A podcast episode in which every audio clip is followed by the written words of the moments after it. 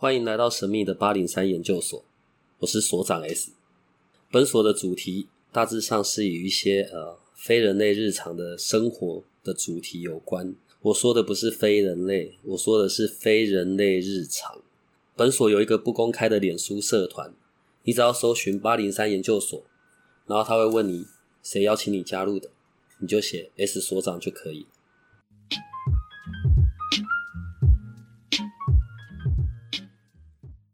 我我听过的啦，有一个说法，我我怕我的表述比较粗俗，对，但是呢，反正我们的节目就儿童不宜。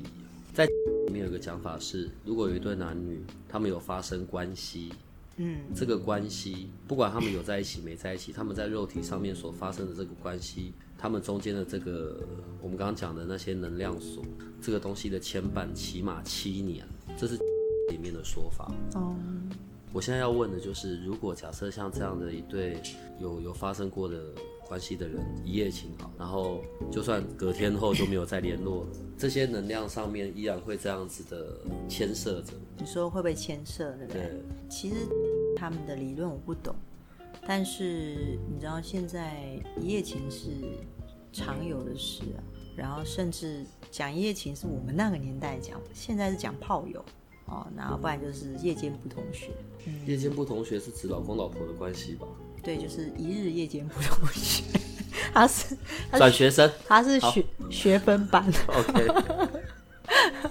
我我我其实真的不确定这一集要怎么写，学分体验班。嗯，啊、现在旁边的童工已经快要笑到不行了，就是很多他们就在录这种时候他们就开心啊。啊，对啊，说哇哇，我现在竟然还有这种，嗯，但是如果一夜情之后，是不是会牵扯七年？我是没有看过啦，但是不是一夜情完之后突然爱上对方，然后继续希望跟对方有感情上的一个，就是我我可能爱上这个男生，我希望能够跟这个男生在一起也有。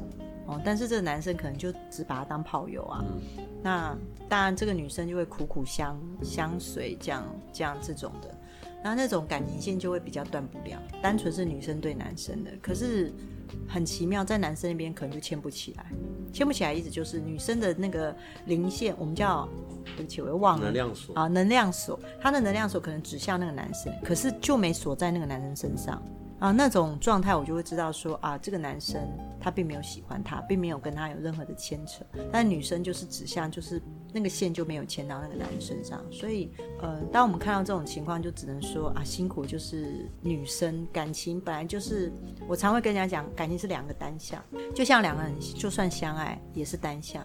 因为有一天我你可能不爱我，我可能还是爱着你，哦，那但是你可能就没有想要跟我继续个什么，那所以能够是否牵扯七年，嗯，我们看起来是不尽然，但是也许有一些他想要、嗯、处理的能量流的状态，那延续刚才说的啊，嗯，炮友嘛，反正这一期节目就就是这样，就是歪对不对？儿童不宜了。哦，对，没关系，我们都过十八啦，是还好啦，对对，我今年刚十九，所以没问题。真的、啊、学长，对，一样延续刚才讲的，嗯嗯。所以从事了床上的运动之后，嗯，然后假设男生是没有带塑胶用品，所以他留了一些东西留在女方的体内。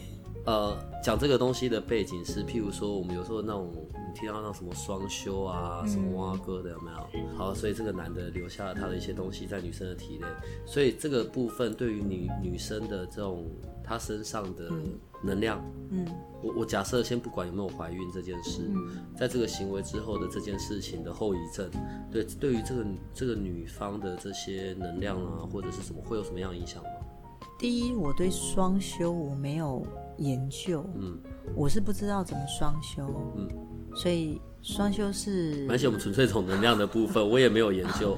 要是我有涉足这个领域，我会再跟你分享。哦，那你待会可以在线上分享，可以让你多说一就点。还没涉足啊，没有涉足，并不表示你要做，但是你了解，可以分享。要做了才能理解。哦，OK。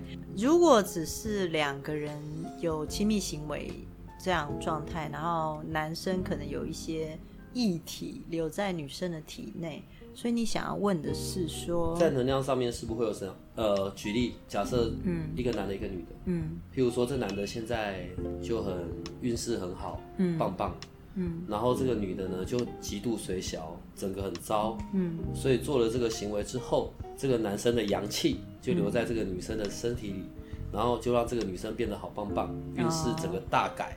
哦，有这种东西吗、我觉得鬼扯吧。哦、？OK，对，但是当然我是不知道他们的理论是什么。应该说每个人有每个人的运势。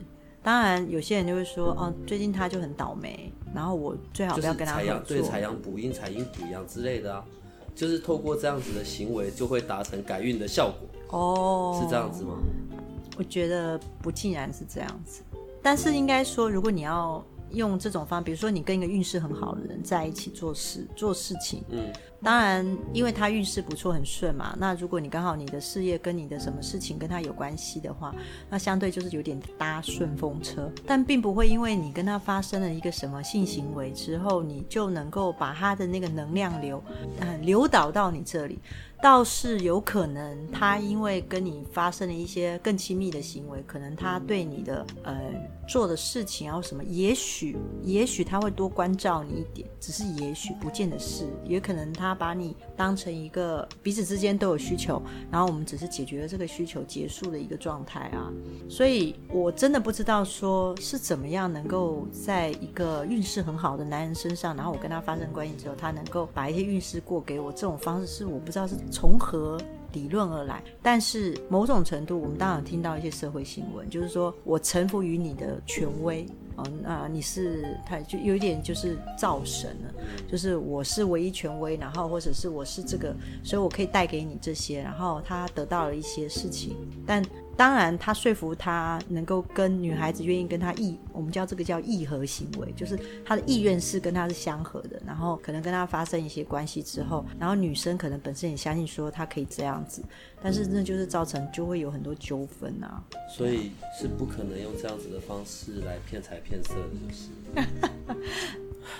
呼吁大众千万不要误信而上当，这个是不行的啦。那那那如果我我我我从这个从这个观点，我们再讨论比较深层一点，举例哦、所以如果有一对男女在一起，嗯，好，譬如女方总是非常的正向，哇，能量饱满之类的，棒棒的，嗯，对，然后可能男方就宇宙无敌黑洞，各式各样怨念或干嘛，嗯哼，在这样子的组合，在这样子的状态内，因为男方是很黑暗黑洞，所以对于女方是不是也会产生那种能量上、灵魂上的那些影响？容易被干扰。嗯，干扰不不单纯是能量，你你去想，一个人他本身很正向，可能很积极在做一些事，但是另外一半可能就比较低沉或是萎靡消弭。呃，我们常常问世里面就会遇到像这样的组合，嗯然后可能男方会觉得说，我不应该在他不好的时候离开他，嗯，很糟啊。然后可能旁边的朋友都会埋怨我说，你怎么可以抛弃他呢？他在最糟的时候，你怎么可以这样？你就没办法承受那些别人对他的那个期待。好，男方可能就是一直不敢去做这件事，可是明明自己已经很难受了。那通常会来问，然后我就会跟他说，其实以保护自己为主啦，就是这个男生甚至会觉得这我是不是自私？应该这样讲好了。你知道你不是神，你根本没有办法去真的去解救个什么。但是也相对的离不开，是因为无法承受别人对男生的指责。可是的确会受影响，是来自于他如果是你的另外一半，你一定很在意他，你会在意他多少？在意到最后已经很难受，甚至你觉得很负面的时候，其实也会影响到男生的工作的想法、精神啊，有可能你呃，然后或者是状态都有可能。那相反的，女生也是啊。如果一个很积极进取的女生遇到一个这样的男生，你说不被影响，那是不可能的。所以我们常常说，如果它的能量是有毒的，其实理论上应该要断开。所以能量会是有毒的。对，会是这样子。这种情况下，这个有毒的能量是有办法被转变的吗？我相信来问世人，基本上他们已经前提已经尽可能去转变它，但只能说，有时候我发现，当一个负面能量的人去跟一个相当正能量在一起的时候，能够调整这样负面能量的人，我我去讲一个状态，我这是我的经验啊，你就听听看。去调整这么负面能量，他要用次负面的去调整它啊。比如说他负面，次负面意思就是，比如说举例，这个次这个人的负能量可能到达负五十，然后他跟一个正五十的男生在一起，那我们不会从正五十去调整这负五十，因为负五十是看不到正五十的状态的，他的视线、他的视野，他是没有办法。因为正五十，他其实他跟他讲的话，已经说这没有什么，这是你根本那么在意啊，类似像这样，那个频率根本达不到负五十，所以我们会挑选一个大概是一个十或者是一个接近零的一个频率的状态人去跟他先沟通。那这样频率状态的人会比较能接近负五十的状态，他能够讲一些让负五十听得懂频率的事情，然后再去调整成正十、正二十。正三十，难怪心理智商都要做很多次。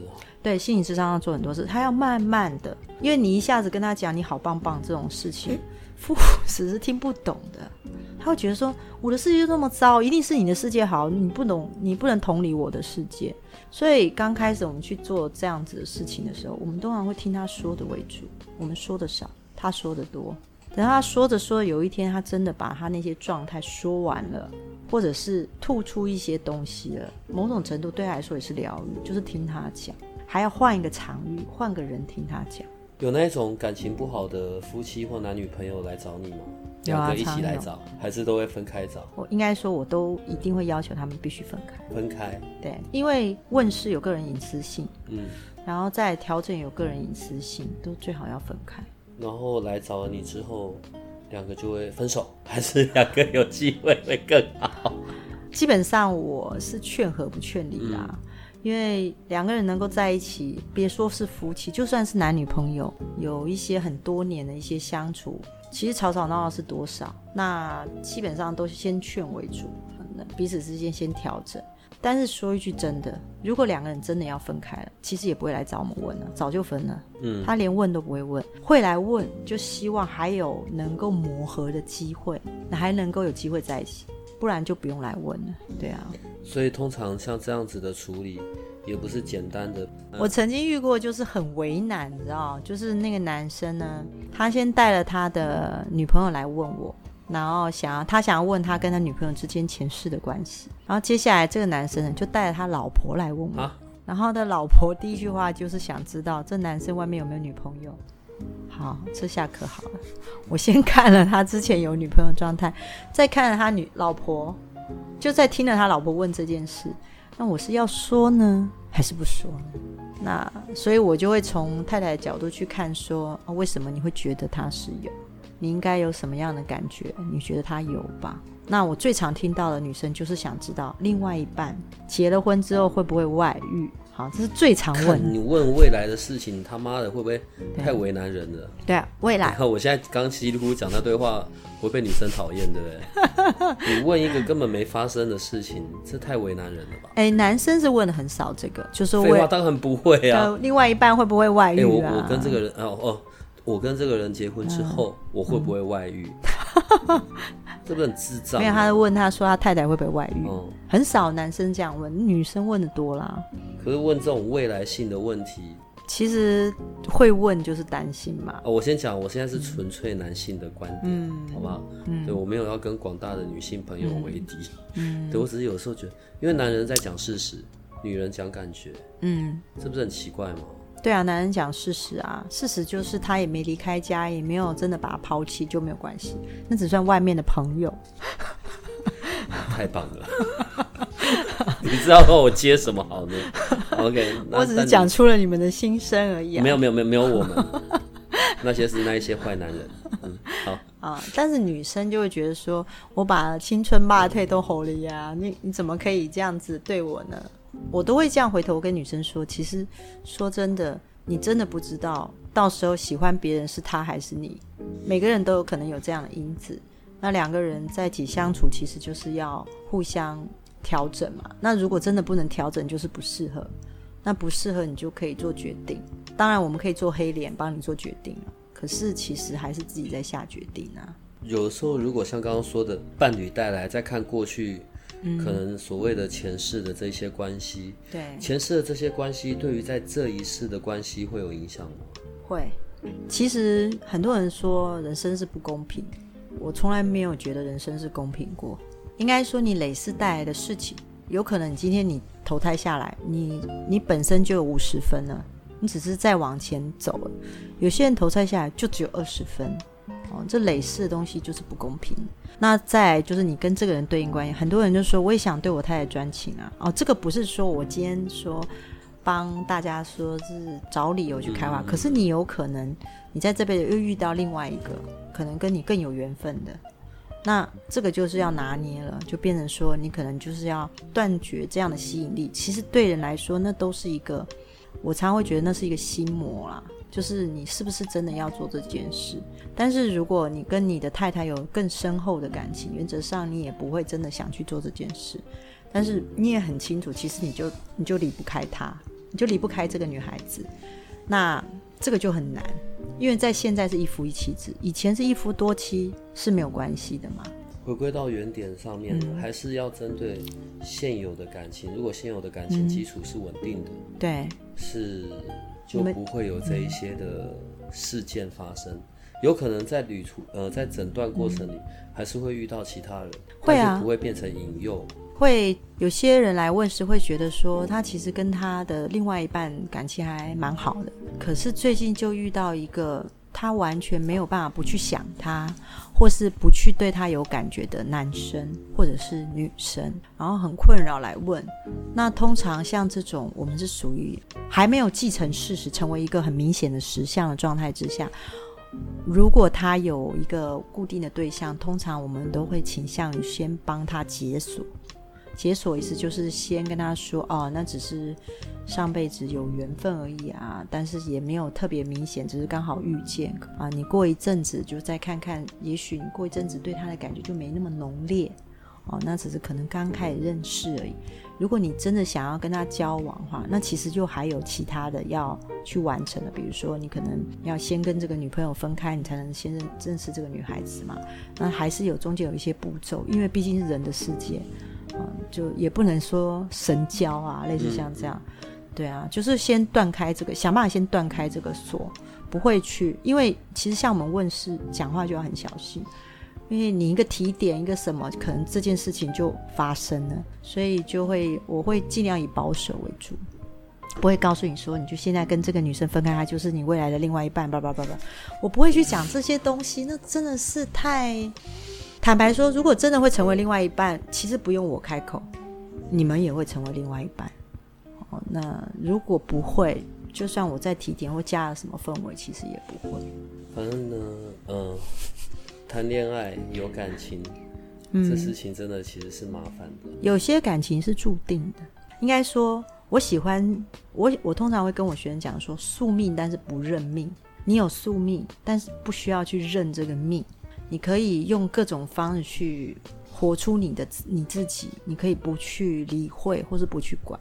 那如果你认命，或者是你觉得啊，这就是这样，我欠他，我要还，那是你选择的，啊人选择。所以一切还是事在人为对啊，其实我还是觉得某种程度啊，但是很有趣一件事就是，我们常说翻来翻去翻不过这个佛祖的手掌，就是你可以不断的去改你的运。但是某种程度，我会觉得还是可以微调，可以试试看。你走不开的，一定有原因，一定不是他强迫你留下，一定有你担心或是挂念的事，不然你就拜，就这样。我们下一集如果做一些奇怪的事，可以吗？例如，就是现场啊，然后可能肉我们肉眼看不到的来个十个八个，哦，然后附在你身上吗？不要啊，当然不要啊！你有事吗？我这边有所长，不是我这边有四个童工，哎，一定是在他们身上，为什么是在我身上呢？我怎么看到四个童工开始翻白眼？就是如果我们现场有来几位，嗯，然后透过你跟我们有一些互动问答，这是有可能的吗？你说我把灵魂叫过来，然后让鬼跟你说话吗？可以啊，你要做吗？你要女的还是男的？四只头公突然都开始瞪我，哎，要小孩还是大人，还是年纪大还是老的？来一个不同时代，不用管他性别嘛。举例了，来自明朝、来自清朝、来自民国初年的。我的意思是，可以做像这样子的简单快速的互动吗？可以啊。可是这样不会有对你会不会有什么影响？完全没有影响，大家就好，就是没有影响。我就把他讲的话翻译给你听。呃啊，做完了这一集，他会跟着我回家吗？有可能啊。我跟他说你好棒棒。好，他不会跟你回家啦。这个想法就哦不会，但会跟四肢回家吗？你那四肢明天就辞职。后，也许我们下一集啊，可以试试看这件事情。呃，好啊，我下一集会讲一个关于年轻人在玩的一个，其实我会觉得蛮禁忌的游戏，然后的确出事，所以碟仙、笔仙这一类的，对，是真的出事。我刚刚提那一个问题，说我们下个下次来试试看这件事，也是来自于这一个。对，其实要可以呃讲一下就是这样的经历。好，知道了，那就这样，我们今天就到这边吧，拜拜了。